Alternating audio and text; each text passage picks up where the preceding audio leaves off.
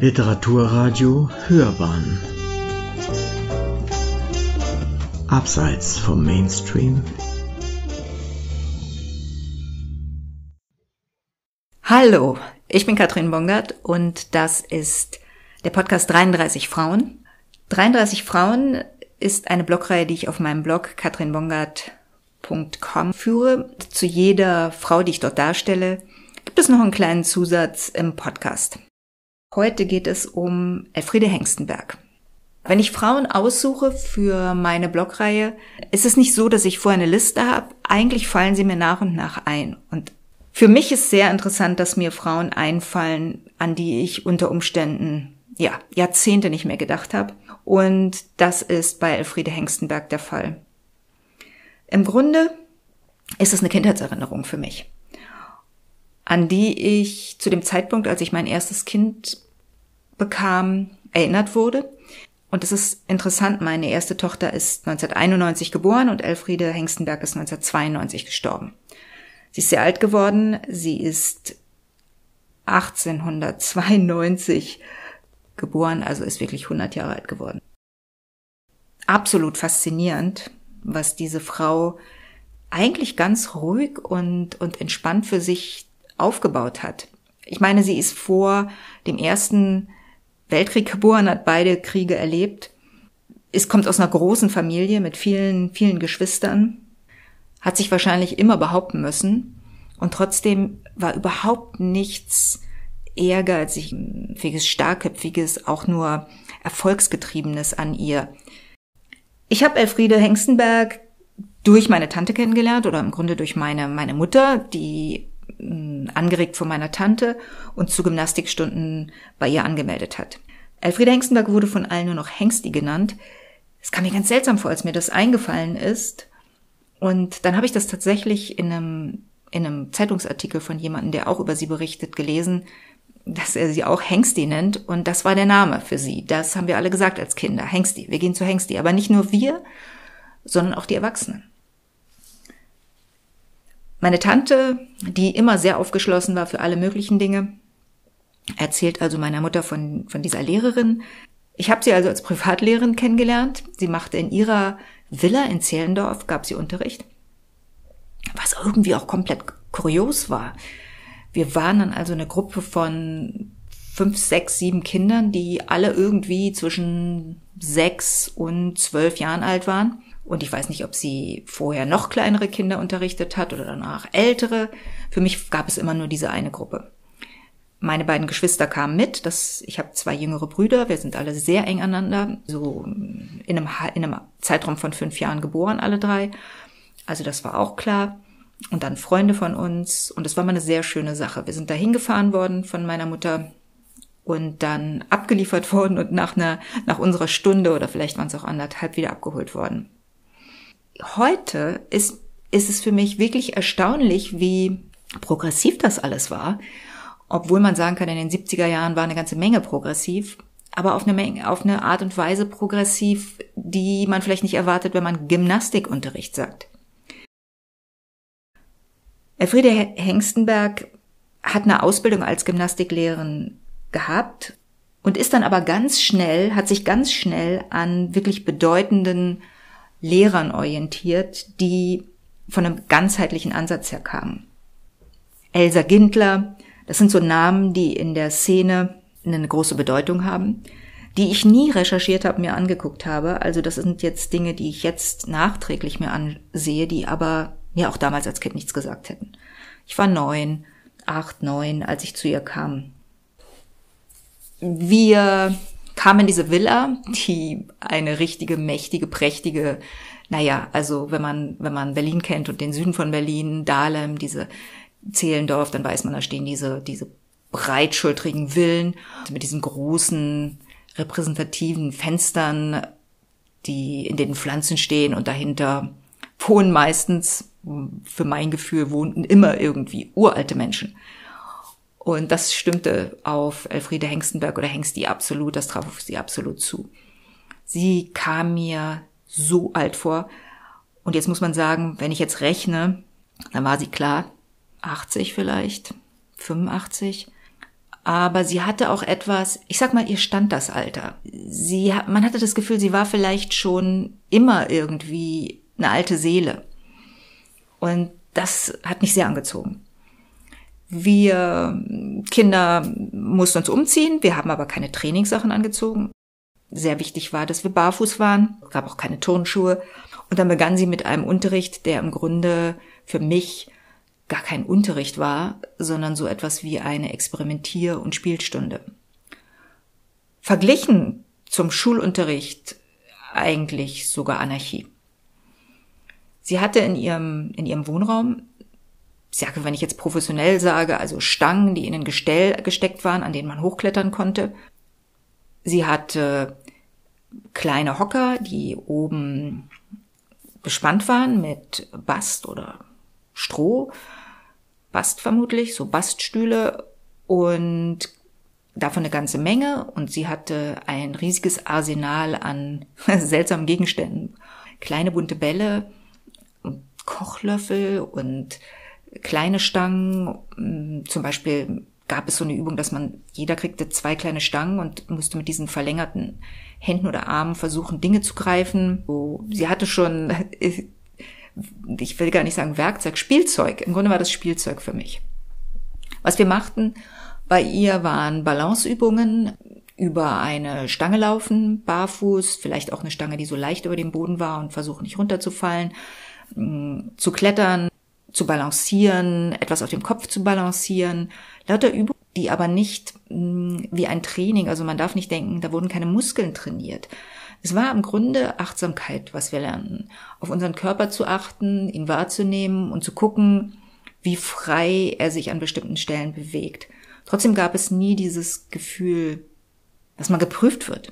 Für mich war diese alte, weise Frau tatsächlich Art Zauberin oder Magierin. Die Art, wie sie mit den Dingen umging, die Art, wie sie aufrecht in ihrer Wohnung stand und uns ganz sanft, aber auch sehr entschieden ihre Aufgaben gab und die Atmosphäre, die in meiner Erinnerung immer sehr ehrfürchtig und ruhig, aber nie auf diese Art und Weise, dass wir eingeschüchtert waren, sondern es war ganz klar, sie hatte diesen Respekt. Wir waren manchmal drin und manchmal sind wir nach draußen gegangen. Draußen, meine Erinnerungen an draußen sind unklarer als die von drinnen. Ich glaube, ich war viel, viel, viel fasziniert von ihren, von den Innenräumen. Sie hatte in meiner Erinnerung Sammlungen Keramik aus Afrika und äh, Teppiche und also eine Sammlung aus allen Kulturkreisen. Sie hat uns auch Bildbände gezeigt von anderen Kulturen und uns gezeigt, schau mal da, der Junge, wie der barfuß über Steine läuft und hier diese Afrikanerin, wie sie zum Wasser holen, schweren Tonkrug auf ihrem Kopf balanciert oder wie sie die Kinder tragen und gesagt, es ist alles möglich, schwere Lasten zu tragen, wenn man sie richtig mit seinem Körper sozusagen ausbalanciert. Auch diese Bilder haben mich fasziniert. Es war eine komplette Aufgeschlossenheit für andere Kulturen, die nicht diesen seltsamen Beigeschmack von, der in der Zeit natürlich auch präsent war, von, das ist ein Entwicklungsland, hier müssen wir Leuten helfen, sondern bei ihr gab es nur dieses neugierige Gucken auf eine Kultur, die noch ganz in, in einer sehr schönen Einheit mit, mit ihrem Körper leben. Ich will das nicht verklären, denn natürlich gab es auch zu diesem Zeitpunkt große Not auch in weiten Teilen von Afrika, aber sie hat jetzt diese Aspekte herausgegriffen, die für uns wichtig waren in dem Moment. Schaut mal, ob ihr einen Ball auf dem Kopf balancieren könnt und wie lange euch das gelingt und schaut mal hier, ich zeige euch mal, was man alles machen kann äh, mit seinem Kopf und mit den Lasten, die man auf dem Kopf trägt. Und schaut mal, wie, wie aufrecht diese Menschen gehen, wenn sie etwas auf dem Kopf tragen. Aufrecht. Und aufrecht ist der Hashtag, den ich ihr gegeben habe. Aber ich möchte wirklich sehr stark darauf hinweisen, dass es nichts, nicht diese Art von starren Sitz gerade, mach keinen krummen Rücken hatte ihr Konzept von Aufrichtigkeit oder Aufrechtsein war ein äußeres wie inneres Konzept von einem inneren Beobachtung von sich selbst, von einem sich inneren Aufrichten, von einem Selbstbewusstsein. Und ich habe das als Kind sehr, sehr dankbar aufgesaugt. Sei da, steh da, ruhig. Du musst nicht die Brust vordrücken und dich besonders präsent machen, aber du musst auch nicht den Rücken krumm machen und dich verstecken. Du stehst, du bist, du bist da. Das hat mich so fasziniert, dass sie einem das erlaubte, weil in meiner Erinnerung Schule, unter der ich sehr gelitten habe, mir diese Freiheit nicht gegeben hat. Es gab diese Aufgaben, diese, diese, diese verrückten, wunderschönen Aufgaben, die nicht nur irgendwie waren, versuch mal diese Übung und ob du sie schaffst. Es gab immer dieses, probiert mal rum. Jetzt habt ihr Zeit, jetzt könnt ihr mal ausprobieren und jetzt könnt ihr auch miteinander kommunizieren und jetzt könnt ihr euch auch mal einen Ball auf den Kochlöffel legen und versuchen, den an den anderen weiterzureichen. Und es gab immer dieses, dieses Element von, oh, spannend, wird das was, gelingt uns das? Eins meiner, meine allerliebsten Spiele waren die Spiele, bei denen sie nicht nur uns sozusagen eine kleine Aufgabe gegeben hat, sondern das in ein, in ein Setting eingebunden hat. Ganz, ganz lebendig. Ich erinnere mich an eins meiner Lieblingsspiele. Dreht die Stühle um, stellt euch rein, das sind eure Boote. Der Boden, das Parkett ist das Meer. Und dann fing sie an und kam mit so einer Schüssel und streute Spielzeug auf den Boden, lauter kleine Sachen, also diese kleinen Gummitiere, die, die mir auch erst jetzt wieder eingefallen sind, die es gab, diese kleinen Schlangen und alles war mini klein und in der gleichen Größe. Die Maus war so groß irgendwie wie das Kamel und alle waren bunt. Ich mochte die, ich habe die geliebt. Ich habe die mir wirklich nach und nach gekauft und gesammelt. Kleine Papierbälle, so feste Papierbälle, die kunterbunt waren, lauter kleine Gegenstände. Und dann sollten wir die mit den Füßen greifen, mit unseren Zehen versuchen zu ergreifen und in, in unseren Stuhl ziehen. Und keine Ahnung, ob es nachher hieß, wer hat die meisten. Es war nicht so wichtig, wer besser oder schneller war. Und selbst wenn man gesagt hat, hey, ich habe so und so viel Gegenstände und du hast weniger, dann gab es nie dieses besser, weniger gut. Daran kann ich mich überhaupt nicht erinnern. Aber diese Spiele, die sie anregte und die dann für mich so ein ganzen, die ein ganzer Kosmos waren, das fand ich eigentlich das Faszinierendste. Später habe ich gedacht, na klar, man greift Gegenstände mit den Füßen, das ist absolut möglich man ähm, balanciert Dinge auf dem Kopf, man äh, krabbelt und klettert an allem Möglichen hoch. Da wurden dann auch die Stühle übereinander gestapelt und man hat dann versucht, so einen Stuhl, Stuhlberg zu erklettern. Und sie stand daneben, vorsichtig, passte auf, aber griff irgendwie nicht auf eine Art und Weise ein, wie man das vielleicht kennen würde bei jemandem, der Angst hat, dass man stürzt, sondern sie war ganz sicher. Wenn du da hier was machst, dann wirst du das schaffen. Und ich stehe nur da falls aus irgendwelchen Gründen irgendwas schiefgehen sollte. Und das ist eine Sache, die habe ich später tatsächlich wirklich mitgenommen und bei meinen Kindern gelebt und erlebt, die ich auch immer überall habe raufklettern lassen und ihnen nie das Gefühl gegeben habe, dass sie das nicht können und auch nie, und selbst wenn ich manchmal das Gefühl hatte, uh, das ist jetzt ganz schön hoch, habe ich mich erinnert, dass es das Allerwichtigste ist, dass ich meinen Kindern diese, dieses Gefühl gebe von der absoluten Zuversicht und dem Glauben daran, dass sie das schon alles meistern werden. Und das war, ist sicher etwas, was, was mir leicht gefallen ist, weil ich es eben auch selber gespürt habe, was für ein großartiges Gefühl es ist, wenn einem jemand zutraut, etwas zu machen. Also dieses Zutrauen in das, in das eigene Tun. Und das war natürlich ein absolutes Ziel auch von Elfriede Hengstenberg, den Kindern diese ja, sie nannte es Eigeninitiative zu überlassen, zu sagen, wirklich macht mal. Und da muss man sagen, dass in den 70er Jahren wirklich die Zeit anbrach, wo Kinder nicht einfach rausgingen und spielten, schon gar nicht als Städter, wo es eigentlich so war, naja, du hast Schule und dann kommen die Hausaufgaben und dann sitzt du vorm Fernseher. Und im Grunde wird sich weder richtig bewegt, noch hat man das Gefühl, man kann losgehen und die Gegend erkunden, weil ja, es ist halt Stadt. Und ich denke, das war so wertvoll, dass sie klar gemacht hat, es kommt gar nicht darauf an, dass du nach draußen gehst, aber es ist schon eine wichtige Sache, dass du dich auch mit deinem Körper beschäftigst und das ist okay. Und nicht nur in einer Sportstunde, sondern auch auf eine Art und Weise mit deinem Körper kommunizierst. Am Ende jeder Stunde mussten wir uns hinlegen auf den Rücken. Und ich erinnere mich dann, dass ich das sehr geliebt habe. Im Yoga wäre das das Shavasana dieses auf dem Rücken legen, Arme und Beine ausstrecken. Dann hat sie uns in diesen Entspannungsprozess begleitet, Augen schließen, eure Beine werden schwer, eure Arme werden schwer, jeder einzelne Körperteil wurde benannt und wurde ganz schwer und sank in den Boden ein. Bis hin zu, du spürst das Blut durch deine Gelenke fließen, bis in deine Arme, deine Arme und Hände und deine Füße werden ganz warm. Und ich erinnere mich, dass das eine Technik war, die ich lange Jahre anwenden konnte, wenn ich irgendwo war, über, irgendwo übernachtet habe, vielleicht nicht entspannt war oder wenn mir kalt war dass ich mich so entspannen konnte, dass meine, dass das Blut wirklich spürbar in meine Füße geflossen ist und meine Arme. Und eigentlich ein unglaubliches Tool für überhaupt jeden Menschen, dieses Gefühl zu haben, ich bin bei mir, ich kann für mich sorgen, ich kann mich wärmen und ich kann mich verlassen auf die Erde und ich kann mich schwer machen und ich kann mich entspannen.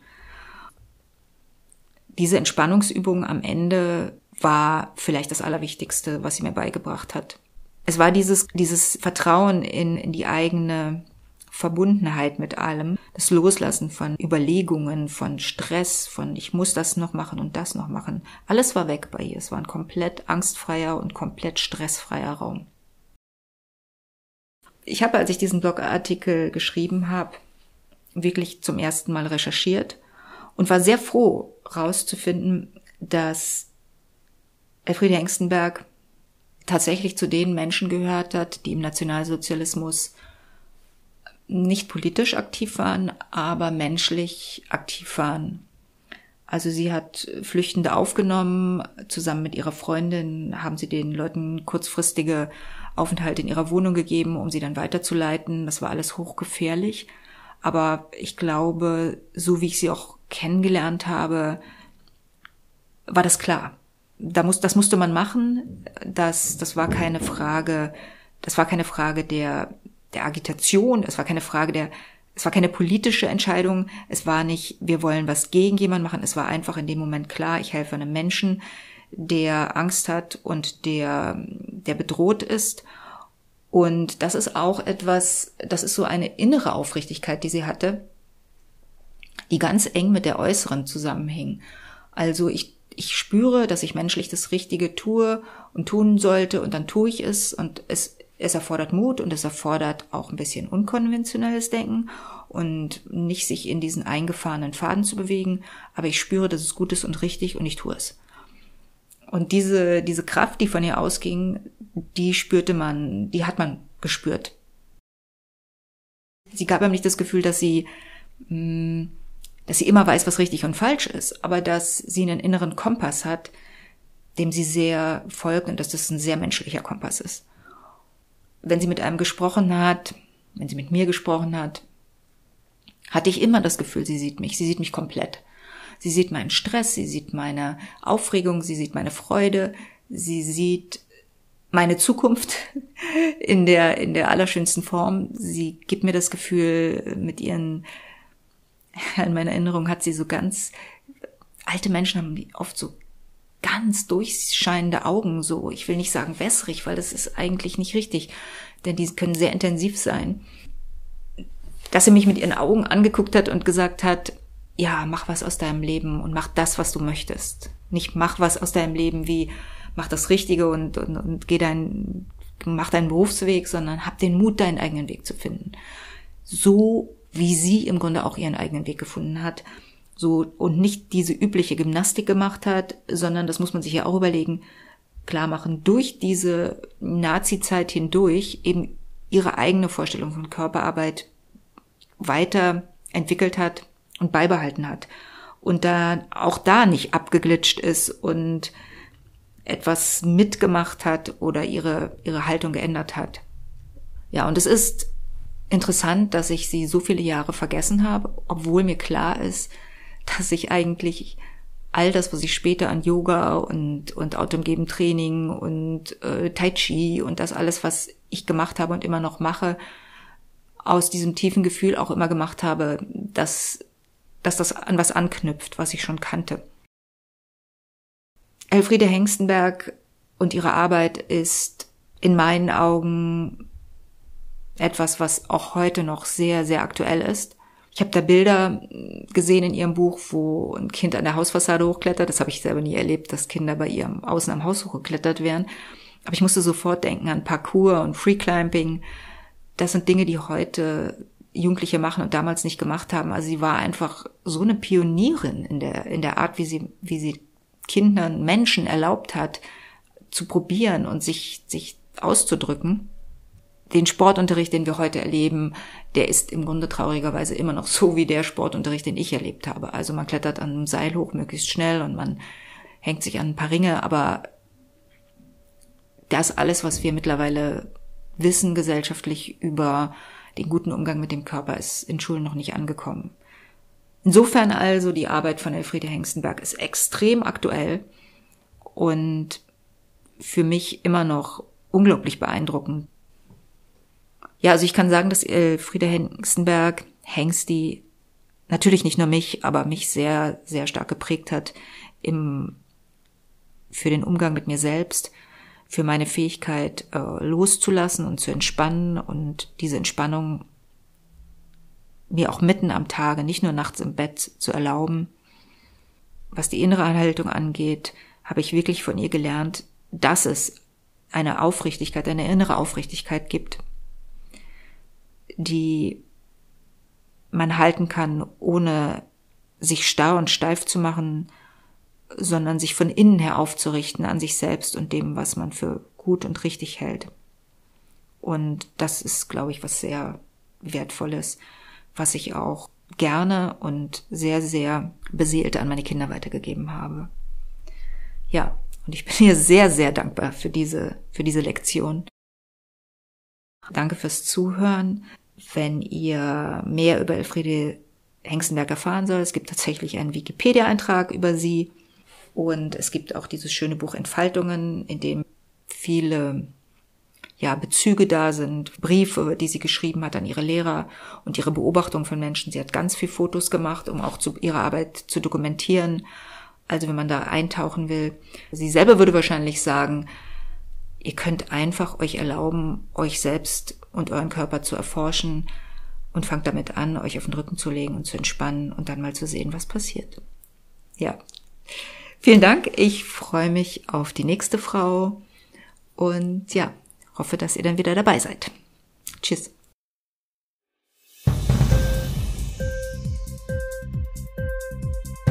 Hat dir die Sendung gefallen? Literatur pur, ja, das sind wir. Natürlich auch als Podcast.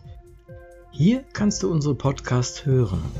Anchor, Spotify, Apple Podcast, iTunes, Google Podcasts, radio.de und viele andere mehr.